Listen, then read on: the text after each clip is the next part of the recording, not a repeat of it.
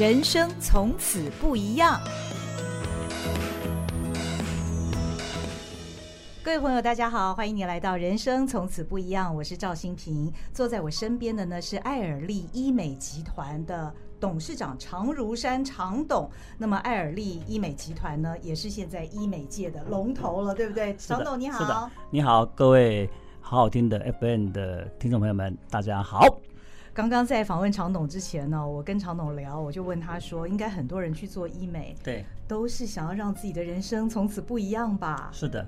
因为时代的变迁哈，嗯、那现代人对于外表那非常的注重，嗯哼，那尤其在这二十年的发展，嗯，那这产业哈一直不断的更新，有更多的一些新的技术跟新的这个设备，嗯，那也让这个现在来讲的话，就以快速能够好变年轻、变漂亮、变美。也是目前当下很流行的一个重要的一个课题，这样子。嗯嗯嗯。不过谈到爱尔利哦，其实爱尔利它的规模现在非常的大，您集团底下所有的企业也不只有医美而已，所以是不是一开始先跟我们的听众朋友们分享一下，现在爱尔利集团它的规模，还有到底跨足了多少产业？好的。那个爱尔利医疗集团哈，我们大概整个公司旗下有七十六家哦独立的公司哦。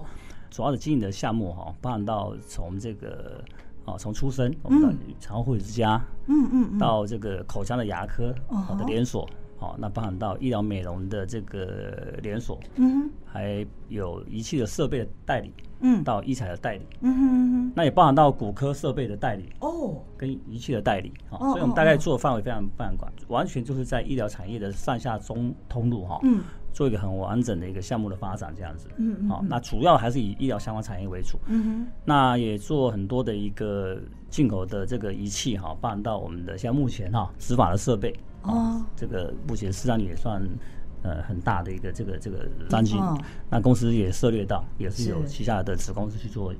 很好的一个代理的服务这样子，嗯嗯，嗯，所以艾丽基本上它除了医疗美容的产业以外，嗯嗯嗯，那所牵涉到的大概是从出生到最后那那那个部分，我们大家都有去做经营这样子的发展，是这样子。哦，集团发展到现在二十多年的时间，是的，是两千年的时候，呃，经营第一家艾尔利 SPA 馆，那个时候是就做 SPA，对，很快的两千零二年就是第一家的艾尔利。医美诊所，对，那一直到现在二零二三二十一年的时间，发展出规模如此庞大，是的，哦，是的，而且各个不同的产业，从出生到入土都有常董服务的项目啊。但是常董，你并不是含着金汤匙出生的，是的，你是在物资非常困乏的年代，在眷村长大的小孩，但你怎么会有这样子的一个经营的眼光呢？告诉我们你的哲学是什么？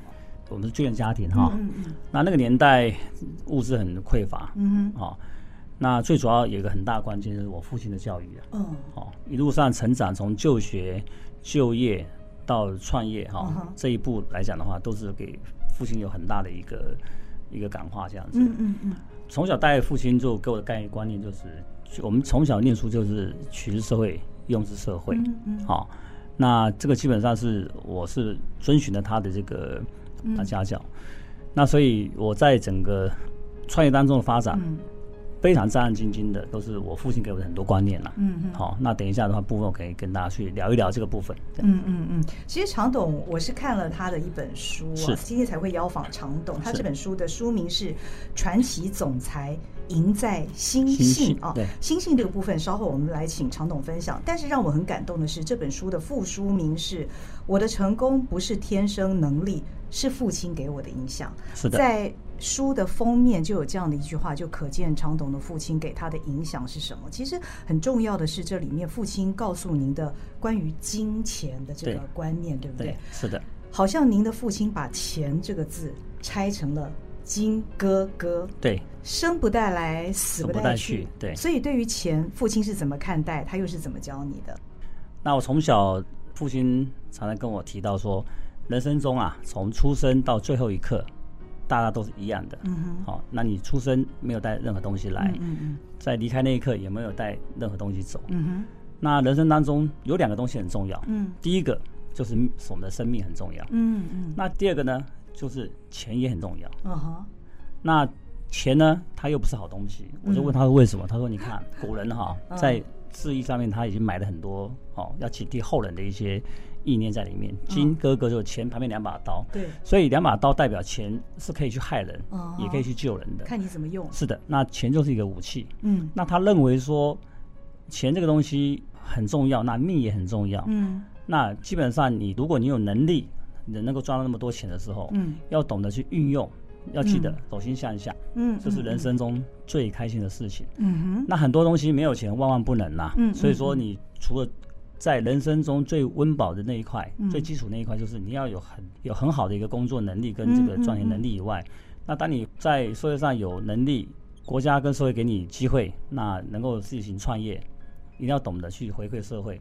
所以他对钱的概念就是说。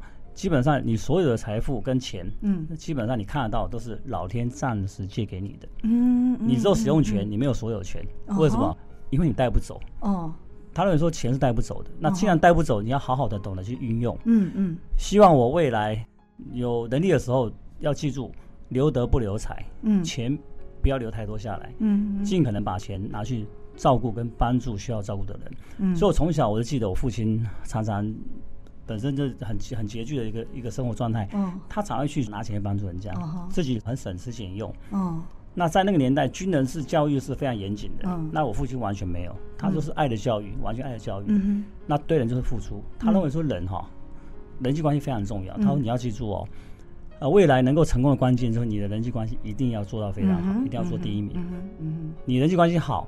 敌人少，朋友多，贵人多，嗯，机会就比一般人多，嗯。那我现在回想起来，我觉得父亲给这个观念让我一生受用，嗯。所以我书里面有写到，从小我记得国小二年级，民国六十七年，他买一个削铅笔机啊，那个年代削铅笔机是很看根本看不到的东西，他说你把这东西拿去学校哈，给朋友给同学分享，他们去使用，你再回来跟我讲你的心情是怎么样，我就我就把铅笔机拿去学校，我记得那天拿去学校，大家没有看过啊，粉红色铅笔机，全部我们班同学全部跑来，很宝贝的一个东西，宝贝，所以带去学校就是分享。嗯，我们班的同学全部拿来这边排队，连隔壁班的都来排队，连隔壁隔壁班都来排队。嗯嗯嗯，那个年代就忠孝仁爱信义和平自由有那么多，嗯嗯一年就有那么多班级，你看，嗯嗯，整个全年级来这边修橡皮机，嗯，那就让我觉得哎很开心。那第二个。也让我觉得，哎，你的人缘相对变好了。Uh huh. 所以在学校，我基本上跟每一个同学、每一个班级都很好。Uh huh. 这个就从小奠定的一个人格特质，就是说，我觉得广结善缘，嗯，多交朋友，嗯，而且非常大方，非常大方。对，我跟你说，很多东西有时候吃亏占便宜，你多付出一点，uh. 基本上你会获取更多东西。是。那所有的任何的东西，就是以人为本，人是最有温度的。嗯。所以你要做任何事情，先考虑到人的问题，嗯，人的温度的问题。所以他在创业当中也跟我提到说，你整个公司的经营，公司最大最重要的资产，嗯，就是员工，也就是人，嗯，因为人会有温度，会互动的，嗯，所以不管怎么样，先把员工照顾好，嗯，好，我相信任何一个人成家立业，除了把父母照顾好，家庭照顾好以外，那你能够创业就照顾好员工，嗯哼，那员工照顾好以后更有能力，我们就对社会需要帮助的人，我们去照顾，嗯嗯，你能力再更大，就是要必须对国家去付出，嗯。我觉得这个基本的企业责任，嗯嗯，那从以前到现在，我们从小以前学公民与伦理，嗯，社会与伦理，嗯，公民课程，嗯，不断的教育我们，嗯，都是要懂得取之社会，用之社会，嗯，所以到现在我都还是觉得，认为以前我们那个年代教育完全是很扎扎实实的教育小朋友应该懂得取之社会，用之社会，嗯，了解你的中心思想，了解你应该怎么对长辈的孝顺。了解怎么对我们的平辈，好，要懂得尊重。那要了解你对晚辈要懂得提携，在这个善的循环里面，你会有很大的力量。嗯。那目前我觉得在这一块，我们目前社会很缺的，在教育的这一块，漏掉很多。嗯。如何教育小朋友怎么做人？他认为做人比做事重要，他认为做人比功课还重要。所以他当初给我说：“你考最后一名，我都不会生气。”嗯。可是呢，人际关系要第一名。嗯。我就遵循他的这个想法哈。嗯。一路。从出生到就学到创业，到目前为止一路顺畅，广结善缘，而且贵人非常多。遇到任何困难跟问题，都会有人愿意伸手来拉你一把。嗯，因为你先对别人好了。对，那人家问说你为什么会那么快速就能够成长？其实成长在于，我觉得是态度啦，个态度。你对人那么客气，那对员工那么好，那你对这个朋友也那么帮忙，我相信你管管你的上员，嗯，你最起码每个人跟你互动都是很开心的，嗯哼。所以我父亲跟我讲说，你这一辈子你只要做一个工作，就是懂得奉献跟付出。他说人生中很短了，很辛苦了，你心情不好，我初中有写到，去殡仪馆走一圈，你任何事情都可以放下，嗯，人生最重要就是生命结束，是，那每个人没有例外，所以他从小到大，他完全是不避讳谈死亡的问题哦，所以。他常常会在我面前说：“哎、欸，人人死亡的状态怎么样？表演给我看。”从、嗯、小这样跟我讲，所以我对死亡基本上是非常非常能够体会到。哦，死亡不可怕，可怕的是你在人还活着的时候，你过得开不开心？嗯，你快不快乐？哎、欸，所以我就觉得我比任何人快开心。他认为说，所有的财富抵不过你的内心的快乐。嗯哼，这个快乐是花钱买不到的。嗯，他所以说问我说：“你快乐吗？”我说：“很快乐啊。嗯”我父亲那么爱我，对不对？那我觉得我没那么开心，很快乐。常董一开始就跟我们分享这么多他的人生哲学，不过我想外界对他更好奇的是他的经营哲学。其实常董，你不是一开始就创业，对，你一开始是从事业务工作。业务工作。那呃，现在发展为这么规模庞大的一个医美集团呢？最初你是怎么把你的眼目放在美的这个事情上？好的，嗯，那我本身学化工，嗯，大概化工毕业带两两个路可以走，第一个就是要。产业去，就像工厂里面去，uh uh. 化妆品工厂里面去。Uh. 那第二个是选择做业务。Uh. 那我觉得我个性适合做业务，uh. 因为我喜欢跟人互动嘛。Uh. 所以选择做业务。那做业务有一个好处嘛，就是可以接触到很多人。Uh. 所以我是从事业务工作。那业务工作当中，其实学习到如何去做销售。Uh. 那我觉得我做的非常好。Uh. 因为我懂得去把自己推销出去。Uh. 我发现你做任何销售，其实不是卖产品诶、欸，uh huh. 它是卖你个人的魅力。哦，卖你的 整个个人的魅力。常董，你觉得你的个人魅力在哪里？第一个，呃，我们对人很客气，uh. 那也亲切，那也没有任何情绪。嗯、uh，huh. 遇到任何问题都是先处理事情，嗯、uh，huh. 再处理情绪的问题。嗯、uh，huh. 所以基本上他们说我脾气很好。嗯、uh，huh. 那脾气这么好的状态下，基本上你会建立到很多的一个好朋友嘛。嗯哼、uh，huh. 那既然有那么多好朋友。那你觉得什么东西卖不出去？我发现好像没有什么东西卖不出去。嗯，所以像我来讲的话，我觉得做业务没什么技巧，就两点而已。第一个就是你要很好的心态跟态度。嗯。第二个你要很勤奋、很勤劳。嗯。一般人见面三分情。嗯嗯嗯。就算说你今天去卖这个东西，他没有需求。嗯哼。我一次拜访，两次、三次拜访。嗯嗯。你当遇到困难的时候，你第四、第五、第六，我曾经测试过，拜访到第八、第九次的时候。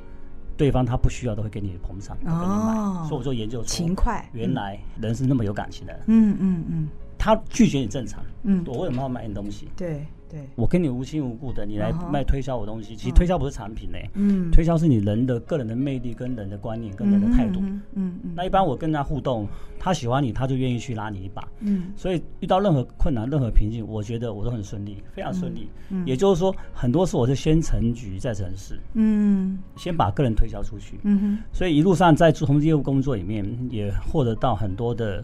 讯息跟数据，嗯、所以你你问我说，哎、欸，你你你怎么会有 往这方向去走？对为什么会发现这个商机？嗯，我给你报告，主要人际关系，你人际关系好，人家喜欢你，嗯，他们会把很多的讯息带给你。哦，目前我们讲叫大数据的收集，嗯嗯嗯嗯，那大数据的收集基本上需要能够遇到掌握关键讯息跟关键技术的人，他愿意给你提供很好的意见。对，你收集以后，你去。会诊以后，反复去了解市场的走向，嗯，进而去做不断的尝试，嗯嗯嗯。以我来讲，我觉得任何的业务工作，嗯，它都是一种，我是把它当成玩游戏的概念，哦，关关难过关关过，嗯。所以我好像发现，哎，我遇到越困难的事情，我越有兴趣。如果很简单的工作，我觉得不好不好玩，嗯嗯。这个你在书里写的让我印象很深刻。对。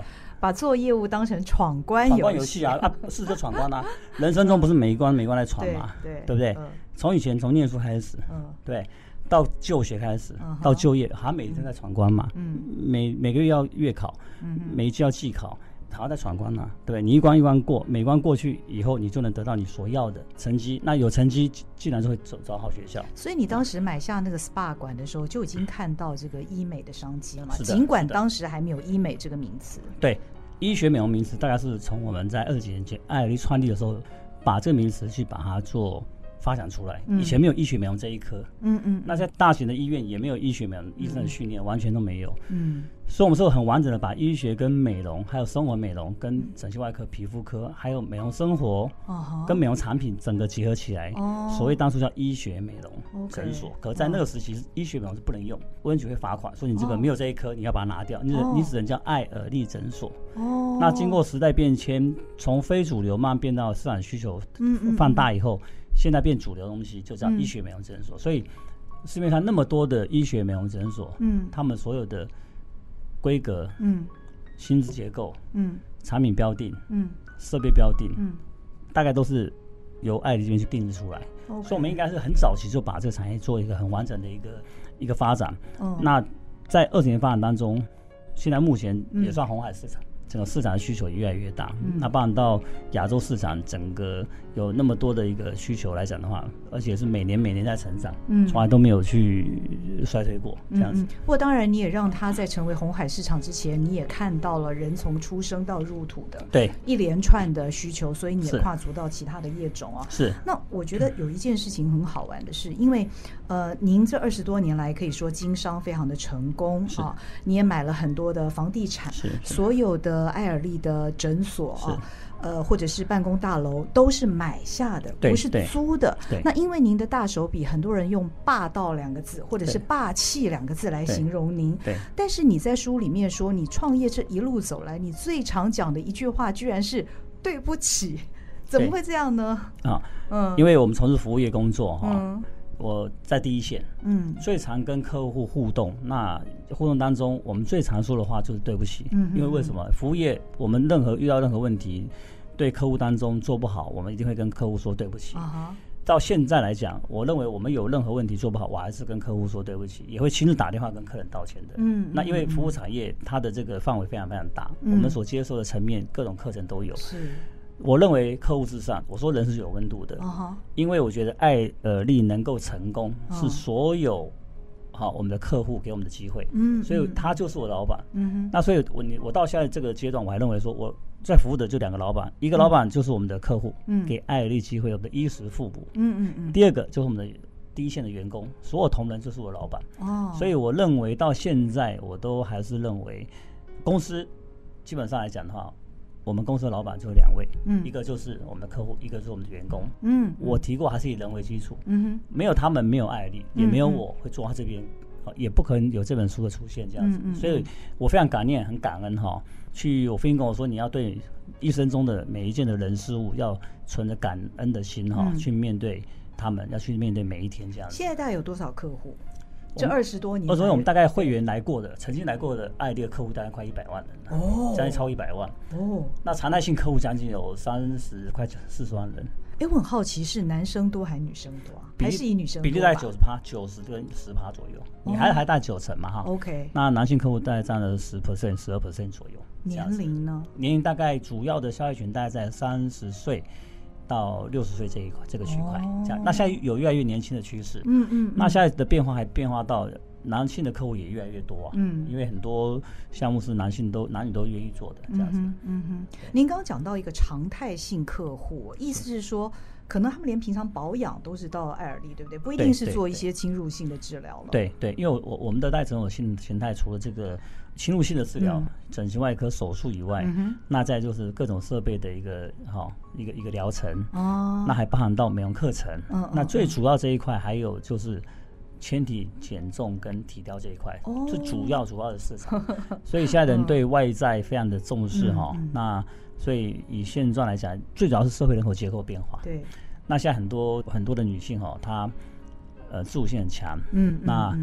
也结婚率也不高哈，那很多单身，嗯、那他很愿意花钱花在这个外在，花在外表，嗯、应该是应该是。这样讲，就是说现在人应该对外表的注重就会越来越高，嗯哼，越来越高。所以现在医美的这个专业是非常非常的细致，很细致，哎，分工分得很细，非常细的。我我我在书里面看到，在医美业界里面很多的专有名词，像是粉饼镭射啊、飞梭镭射、晒白肌、是。娃娃针，这个让人一听好就很想打。什么冷冻溶脂啊，这些这些专有名词都是长斗你取的，对，都是我们取，都是我们取出来。你太厉害了，因为你一般的。呃，这个温属标定下来的这个好，就他有时候皮肤表皮加热器，它不会有名字的。哦，嗯嗯，但是我们用一个很简单易懂的名词，让客户更了解。比如粉饼的颜色打完像擦完粉饼一样，嗯，所以说我们用很专业的名词啊，晒白肌就是你进去做完以后就能够变白，美白。就是用对用比较简单的名词去把它表达出来，这样子，嗯，嗯，很多名词当然我们都把它取出来。对，所以看呃常董这本书真的非常有意思哦。另外一个很让我很好奇的就是刚刚呃常董提到人很重要，员工啊是这个公司里面最重要的资产。您对。于员工，对于医生的管理是用所谓的金钱管理，这是什么样的管理哲学？这个又提到我父亲哈，嗯，我父亲说这个。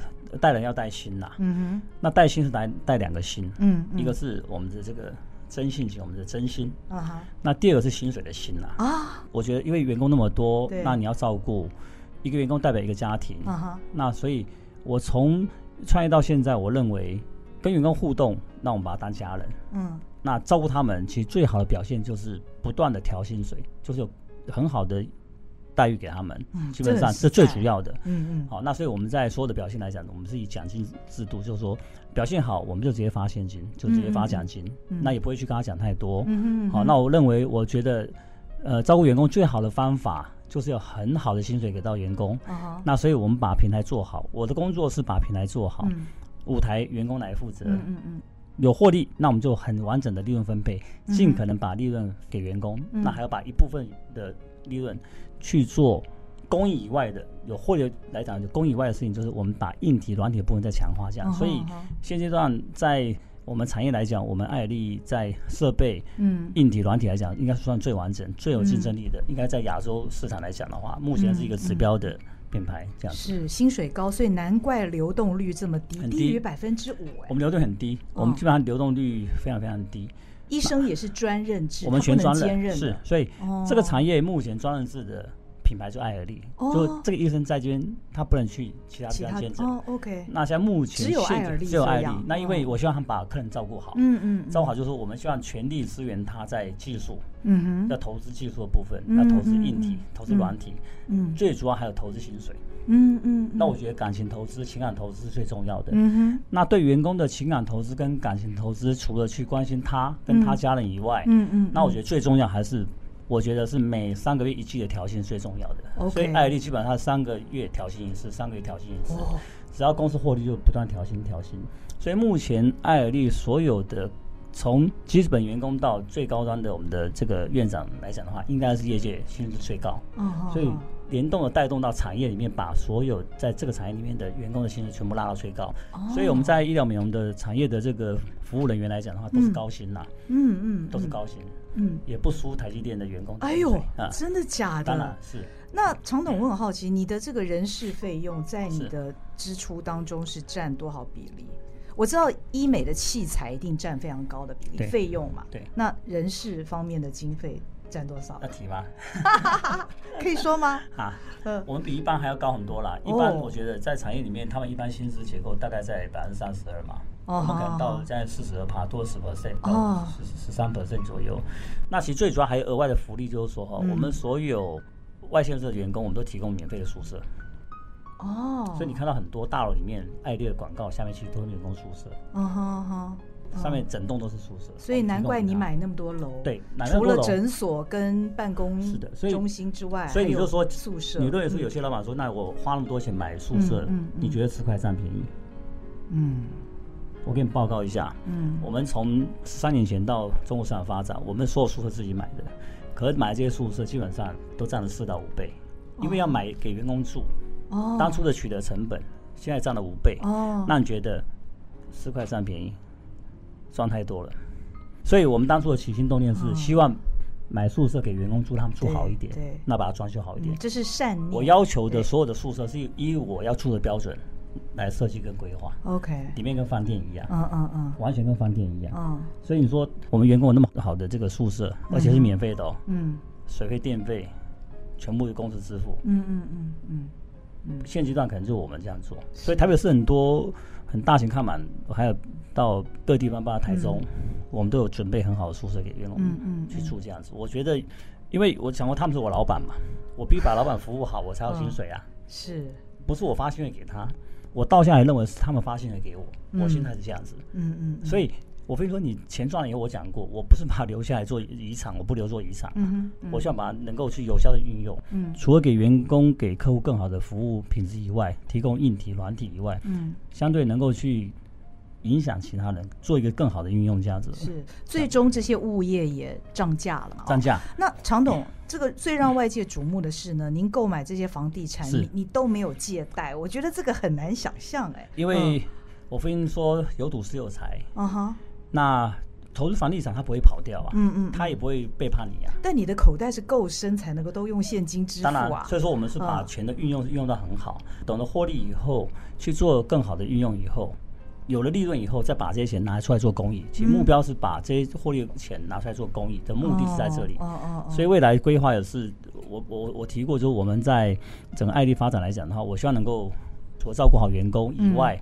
能够扩大照顾到更多的人，嗯，所以我们从二十年前一路在做，嗯，一路在做。其实谈到公益的这一块啊，我想一般人可能不知道，艾尔利从最早，我想大家印象很深刻的八仙尘爆那个意外事件。那当然，八仙城爆的伤者，他们或许你可以说他跟医美这个范畴比较相关，是。但是后来其实发生了很多大的案子，包括了社会上好几起的杀警案，对，或者是我们台铁的重大事故，对，这些大大小小的事件呢，其实。都看得到常董捐钱做公益的一个例子。对，对常董，我发现你好像每天都锁定社会新闻在看呢，就各地发生任何惨案，你是第一时间，而且你是主动的，主动捐钱、捐设备、捐救护车，这个部分是不是也跟我们听众朋友们分享一下？我们做、嗯、我们这部分也是因为家训嘛，哈，我跟你说这个留德不留财啊，嗯，然后你你有赚了那么多钱，应该是。怎么来怎么去，嗯，这会一个很完整的善的循环，嗯，你再多钱就几个零的数字而已，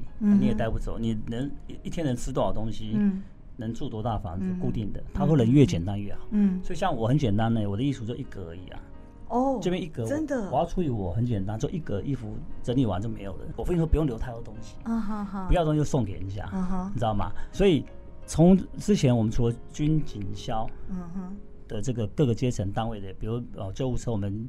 捐到现在，那今年捐到五十三台嘛，嗯嗯嗯，哦，救护车，嗯，我目标一百台，嗯，好，那办到这个警察的各个这个装备，嗯，好，办到警察各个福利制度，我们去去关心各阶层警察，嗯，那就是我们在各个单位的这个捞军的活动也好，或者说他们有一些需要的话，我们会帮忙去去协助，哦，帮到慰问金各方面的，嗯哼，好，那我们主要在很多看到报道是在军警消部分，那很多大部分还有的部分就是在。弱团体，比如说呃老人的部分，嗯、我们的这个好、哦、长者的一些这个、嗯、这个协助，嗯，还有贫困家庭，嗯，好、哦，民间其实有很多的慈善单位，嗯，我们是也是也出钱出力出感情，像这本书我基本上是交给悠悠基金会去统筹，哦，所有的版税跟所有书本的利润全部交悠悠基金会去做统筹以后专款专用，OK，这不是你的基金会，不是，这是另外一个基金会，财团法人悠悠社会福利他们做这个。嗯他们负责执行，嗯，就我们负责每年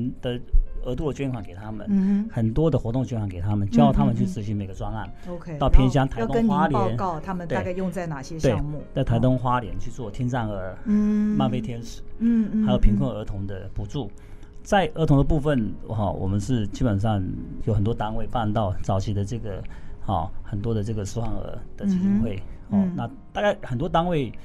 如果有来协有来请我们帮忙，我基本上我们额度内我们都会帮忙他们。嗯，好，那还有在基础的这个体育、城市发展体育，嗯，各个体育的项目的资助，棒球、篮球、偏远的篮球的学校。哦。都会协助他们，所以我们在体育的部分也办到最近的这个帕总，哈、嗯，我们以前叫残障运动奥运总会，这个我们也是协助他们去在所有的发展里面，我们也出钱出力啊，哦、我们还出感情，哦，那出感情是希望能够影响更多人，嗯，更多企业共同参与，嗯嗯，那所以在做这些东西当中，好，包含到我们这次土耳其的这个赈灾的特搜中心的特搜队，哦，去到土耳其当地，哦，好，协助两个礼拜的救援以后。哦那留下了六吨的设备，嗯、那这六吨设备基本上是国家资产。嗯，那其实这个东西也是我们当初打电话，署长打电话给我，我跟他说捐给土耳其，回来我们艾尔利在编预算买给他们。哦，所以这个案子是已经成立，那我们也编了预算，那最后回来清点了以后，就是土耳其总共送了他们一千两百五十万的设备。哦，那这个也是爱立把列清单，把大概在下下个月会做交会做捐赠，就是说我们第一，我们对这个部分的。哦，他们的这个哦特搜人员的一个资助来讲的话，嗯、我们也是很做了很大的协助。嗯，我们长期跟消防署各地方消防局去做一个很完整的协助，就是说，社会责任来讲的话，我希望政府没办法资源补足的部分，由企业来帮忙。嗯，因为政府的力量有限了，是，那民间的力量是无穷的。嗯，好、哦，那所以我们带头做，那事实上也这几年也唤起了很多企业。跟着去做，嗯嗯，近几年的 ESG 的这个企业社会责任巡回循环这个部分，那我们其实在二十年前在做了，嗯，我们不是现在做。这个就是您父亲从小教导的，取之于社会，用之于社会。对，那我觉得常董的心很细哦，因为您的专业是在医美嘛，那医美里面会有很多的设备跟器材。我我在书里面看到一点，就是有电动骨针这个东西哦，对，它是用在紧急用救护啊。对。那目前全台只有五个县市使用在救护任务。我们知道救护车里面的设备有多么重要，因为人都是在九死一生的时候，对，你才会去叫救护车嘛。那常董在电动骨针的这个部分也特别添购，对，送给我们国内的这些救护啊、消防的团体。对，电动骨针主要是花莲偏远地区啊，花莲县消防局普悠玛事件去慰问他们的时候，嗯，那我们发现到在花莲。它的整个范围两百多公里的范围，嗯，救护车在每一站的地方送病患的这个时间那特别长。嗯哼，那电动骨针它事实上是在紧急的时候直接打到骨头里面去，嗯的急救的药品，救命的药。嗯哼，那这个东西基本上在花莲，我们那次编的八百万的预算，给花莲全部的单位，除了骨针以外，还有紧张救助的一些产品，其实新新闻大家都有收得到哈，嗯嗯，拿去资助。花莲的消防局的整个急难救助的这个整个设备硬体的提升，这样子。嗯嗯。我们大概今年这四年内大概都是针对偏乡，因为我觉得六都里面的资源不缺了，因为我发现这五年来我们要要捐赠六都大的县市的救护车，基本上要排队。哦。所以我们现在把它转向，因为很多人去捐赠。嗯嗯。那所以我们现在把它转向到屏东、花莲、宜兰、嗯嗯、苗栗。嗯哼。更偏远的地方，嗯哼，好，那更远的地方去，搬到屏东的万峦、屏东的泰安乡、花莲万隆分队，那还办到嘉义县的民雄。我提到嘉义县民雄，这个有时候跟翁县长我们聚会碰到，我说你们那个嘉义县有二十二台救护车，里面有没有十二岛城？他说，哎，什么叫十二岛城？我说你可以请这个我们的消防局长来了解一下。十二导程事实上他在我们一般的长者。他针对监测心脏急难救助的时候，心脏病发的时候，他可以监测到所有心脏的数据，上传到云端到大的医院，直接做数数据分析。哦，只要在过程当中，医院可以直接判读，嗯，他说心肌梗塞，嗯嗯，可以抢那个四分钟到五分钟抢救命的，嗯，所以我就捐赠他们，帮他们组织了在民雄分队，嗯，把民雄专责队架构好，嗯，捐了五百万的最好的救护车。办到所有设备给他们，嗯，那顺便也建议他们，好，也捐了十二岛城，嗯哼，这个设备给他们，那也希望他们在县内，其实很多的企业企业老板可以共同去把每一台救护车全部装上十二岛城这个设备，所以目前嘉义县的二十三台救护车里面，全部每一台都有十二岛城哦。的设备，算是很先进的。那也同步也把铺子的分队也把它架构好，我们也捐赠了一个最好的救护车的。的设备，把一台车也也交给他们，嗯嗯，成立专责队，嗯，因为现在老人人口结构非常多，嗯，那尤其在嘉义县那一块，嗯哼，因为他们说你没有在嘉义做生意，为什么要捐？我说这个跟做生意无关，所有的公益的行为是由人为做出发点。我发现这边不足，我们补强，嗯，那补强事实上有带动当地企业老板，哎，看到你捐，你也不是第一个，不是嘉义县人，也不在嘉义做生意，对，你为什么要去做这些做这些事情？事实上他们看在眼里，想在心里面。他们会影响到他们其他人来做，带动大家。我们是带动，影响更多人来做，嗯，这是我们主要的目的。所以，我们把嘉义的铺子，把它成立分队，今年年底会把它成立起来。那帮他嘉义的农民总医院的照护老人救护车，我们也捐给他们一台救护车，哦，去针对长者在偏远地区三线跟海线的部分，去把老人带来医院里面就医，这样子。所以，我们这几年针对这个偏乡地区的老人，嗯，长辈就医的部分的问题。好，去帮他们解决。嗯，好，所以在这部分，我们今年很大力在推这一块。可能在比较偏远地方的乡镇哈，嗯，大概会推荐这个部分去做很大的一个协助这样子，嗯，对啊，所以听众朋友如果有这个好偏远地区的各乡镇哦，需要这个我们的这个叫做幸福巴士，好，那幸福巴士就是在我们的长者去洗肾啊，去就医啊，哦，这个部分应该是在目前偏向地区最缺的、最缺乏的部分。我这边都可以协助，嗯嗯，嗯，来支持这样通。过广播可以跟大家去分享一下。是，真的，我相信常董您的善举让很多人的人生从此不一样了。是。那您所从事的是美的事业，对。那您现在以终生做公益这件事情来作为您的置业，对，好像听说您不上市贵的原因也是因为要做公益，这样子你才能够不需要任何事情你都要经过股东会的同意，董事会同意。投资会有意见呐，对对，你这样做那投资会有意见呐，你公司获利要分给我们呐，因为我们要做公益，所以基本上我们因为集团内更没有资金的需求，嗯哼，那我们要做更完整的整个社会福利公益的制度来讲的话，我觉得不一定公司。要到资本市场去，那可是集团其实有去投资各个上市上市柜公司，也是不错的公司啦。那不一定我们要自己去上嘛，哈。嗯。那所以在这部分我们是比较会往这方向去走这样子。您个人的财产好像听说八成都要捐出来啊？是的，是的，是的。你你你怎么教你的小孩？当时您的父亲给您这本书里面这里面书的所有的内容，我一样照我父亲教我的，一样跟我下面的四个小孩讲。哦。我一样的去跟他们这些这些观念沟通。那他们也蛮能够接受的，嗯，因为我父亲说，小朋友，我这照顾你到十八岁，你要当家，从小教你要当家，成家立业。那在我的心态来讲的话，我完全没有靠山嘛，我后面就悬崖呀，我没办法回头说你要帮我，没有办法，你一定要给他这个观念，你只能往前走，你不能回头啊。我认为小朋友小朋友，你必须给他观念。你不是给他给他东西，不需要留东西，不会让他觉得他们是含着金汤匙。没有这没有这个问题耶，他们一样就是照规矩，他完全没有这个问题啊。对，大家是很公平的。就我说过嘛，这些东西它是一个假象，我对这个提到了，它只是暂时借给你，你拥有多少还是暂时借给你的，你就使用权呐。我相信没有人是有有能够拥有它的嘛，对不对？你说我相关到的人事物。你只能暂时去使用它，嗯哼，你没有所有权，所以这个部分我是想的蛮清楚的。常总谈谈看艾尔利集团未来的计划吧。现在都已经从出生到入土都有你的事业了，未来还有哪一些更宏观的一些视野了？呃，我们大概在二零四五年哈，这个台湾的整个这十五年的变化非常大，六十五岁以上的人口可能会达到将近七八百万，是是。那我们先前超前部署哈，希望未来能够在我们叫做长辈的这个银发族的这部分的一个产业，那能够做很完整的一个发展。嗯，那我们先做是因为第一个，我们不是政府组织，我们是民间单位，我们可以先做。嗯嗯。那配合政府政策，那事实上长照四点零来讲，我觉得政府做的不足部分，我们在企业把它做好。嗯。会有这想法，我再提一下哈，简短提一下。因为我做到产后护理之家做月子中心，嗯，我们月子中心非常漂亮，那装修很漂亮，嗯，好，那有四十六个房间，嗯，哦，台中、台北都有，叫做爱儿力，嗯，产后护理，嗯，产后护理之家，生意非常好，嗯，因为我们收费，我基本上是打七折、六折在收费，我要鼓励生育，所以我把一万两千块的房价要求他们在七千块、六千八就把它卖出去，哦哦，所以我们在疫情完全都没有都没有影响到，哦，那这个行业。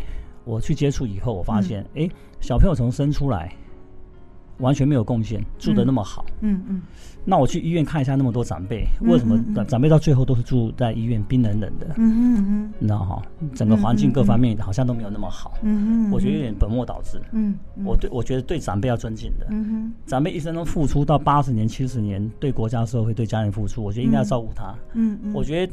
这个社会应该把我们的长辈当做是宝贝啊！嗯嗯嗯，我认为是宝贝，因为他付出一辈子，应该是很完整的去照顾他。嗯，在任何的福利、医疗、照护的制度，一定是要用到最好。嗯嗯，我们人都会都会老，最后那一段大家都是一样，会到六十、七十、八十，嗯，到最后那一块，反正大家的目的终点都一样。嗯嗯嗯，终点都是在那边离开。那在终点离开前的前面，我希望能够把它做一个很完整的一个照顾。哦，所以一般我们讲长照，长照是针对六十五岁以后。目前台湾的平均寿命八十五、八十六来讲，你还有六十五岁以后还有大概还有二十年，二十年左右嘛。那我都教育他们这些长辈说，你要活得开心呐。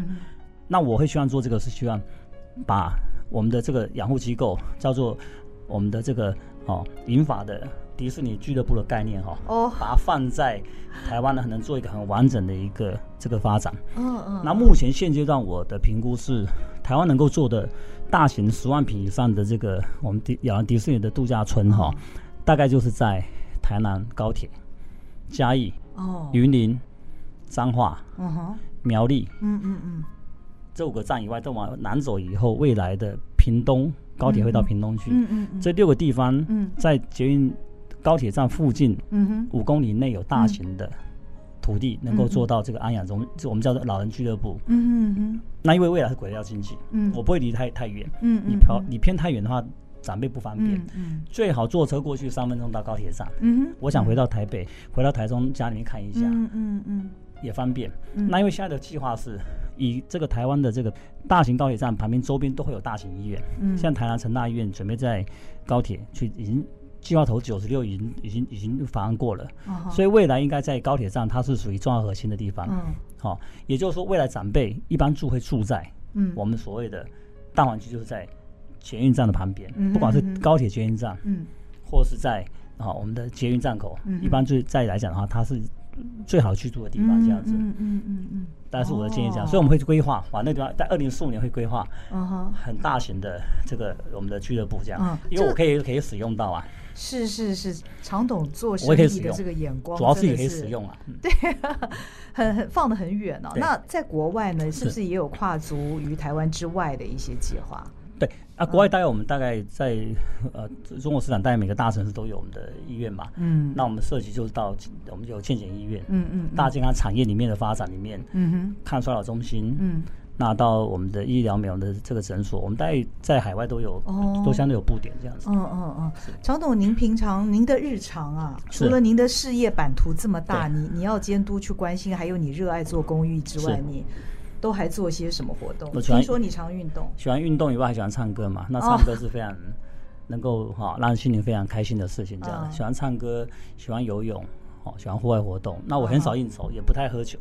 哎，对，基本上不喝酒。我看到书里面写，常董从来不喝酒，酒很少。居然业务做的这么好，从年轻的时候开始就这样。对，因为我觉得这个身体还是很重要了。那那我希望表现我们的行业哈，其实又提到我父亲啦。嗯，我觉得你做的行业其实。你希望未来能够完？我说以后我要做什么？它其实很简单，就是一个你要能够做行业是可以给人家开心，给人家幸福，给人家快乐，给人家美丽，嗯、给人对不对？健康，给人方向，嗯，的行业。嗯，那我当初其实也是因为因为机会走到这个行业来，那也是敏感度到这个行业是未来主要的主流主流行业。嗯，啊，未来这个二三十年后。还是每年在成长的行业，所以很早就发现未来十年的市场。嗯，也就是说，我现在已经看到未来十五年在台湾市场的走向，也看到了。嗯，这样子。嗯，今天非常谢谢常董跟我们分享他非常独特的人生哲学，跟他的经营哲学，以及他对于美、对于做公益、带头做公益这样的理念。对，非常谢谢常董跟我们聊了这么多。那相信您听了之后呢，人生一定会不一样，想法也会不一样。嗯、是的，对。要对别人好，好啊，要会做人，是要尽量的付出。付出谢谢常董，谢谢，谢谢常董，也谢谢您的收听收看，我们再会喽，拜拜。